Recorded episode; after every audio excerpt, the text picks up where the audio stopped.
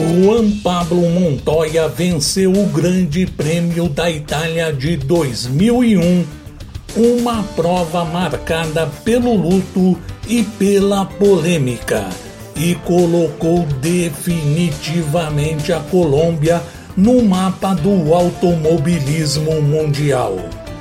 Foi a primeira vitória de um piloto colombiano na Fórmula 1 ao lado de Rubens Barrichello, Montoya comandou ainda a primeira dobradinha sul-americana na categoria desde o Grande Prêmio do Japão de 1990. Na época, com os pilotos brasileiros Nelson Piquet e Roberto Pupo Moreno o pódio pouco festivo do Grande Prêmio da Itália teve ainda Ralf Schumacher, companheiro do piloto colombiano na Williams, em terceiro lugar.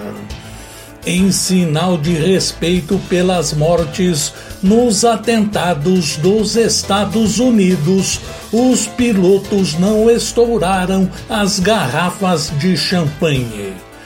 O momento também era difícil para o mundo, já que quatro dias antes os Estados Unidos haviam passado pelo maior atentado terrorista de sua história, quando terroristas da Al-Qaeda jogaram aviões nas duas torres do World Trade Center em Nova York.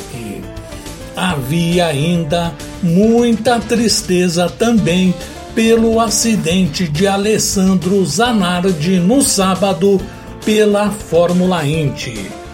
A corrida em Monza ainda ficou marcada por polêmicas antes e depois do Grande Prêmio. Pela manhã, na reunião dos pilotos, Michael Schumacher tentou convencer seus colegas a não ultrapassarem nas duas primeiras chicanes após a largada.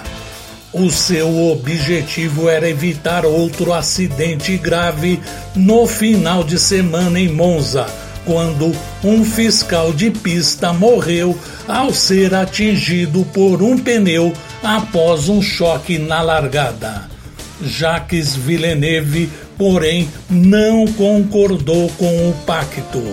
Mais tarde, alguns chefes de equipe, como Tom Walkinshaw da, da Erros e Flávio Briatore da Benetton, proibiram os seus pilotos de aderir.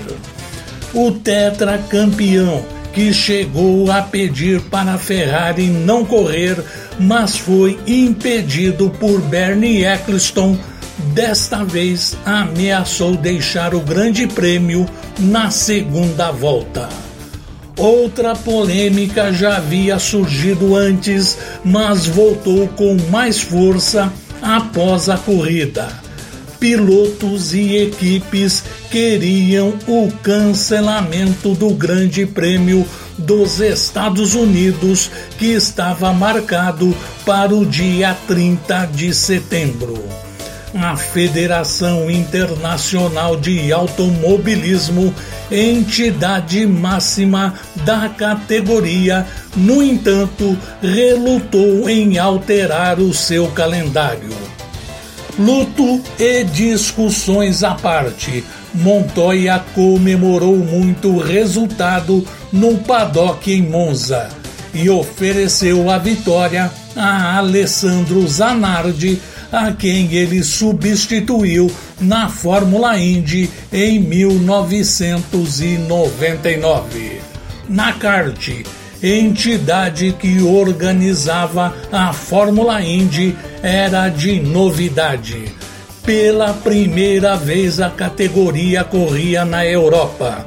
O palco era o circuito alemão de Lausitzring mas a corrida batizada de American Memorial 500 após o 11 de setembro seria recordada para sempre pelo grande acidente sofrido por Alessandro Zanardi. Na volta 142, o piloto italiano perdeu o controle do seu carro, rodou na curva número 1. Sem conseguir desviar, o piloto canadense Alex Tagliani acertou o carro de Zanardi em cheio. Zanardi perdeu as duas pernas e três quartos do sangue de seu corpo durante todo o processo de socorro e hospitalização. Mesmo em estado crítico após a batida, o piloto teve sua condição estabilizada em dois dias. Três dias depois, ele saiu do coma e no dia 30 de outubro de 2001 saiu do hospital de cadeira de rodas pela porta da frente com um sorriso no rosto. Impressionante! Ele é um grande cara. O que aconteceu foi muito, muito triste, disse Juan Pablo Montoya. Montoya campeão da Fórmula 3000 em 1998, da Fórmula Indy em 1999 e vencedor das 500 milhas de Indianápolis de 2000, nasceu para a Fórmula 1 em Interlagos com uma ultrapassagem arrojada sobre Michael Schumacher no S do Senna. Estou extasiado. Três poles em uma vitória no ano de estreia não é nada mal, disse Juan Pablo Montoya. O Grande Prêmio da Itália de 2001 foi a 15ª etapa da temporada de 2001 da Fórmula 1 e foi disputada no dia 16 de setembro no Autódromo Nacional de Monza. Eu sou Luiz Máximo Morello com os clássicos da Fórmula 1 para o Polimotor. Rádio Poliesportiva, a rádio de todos os esportes.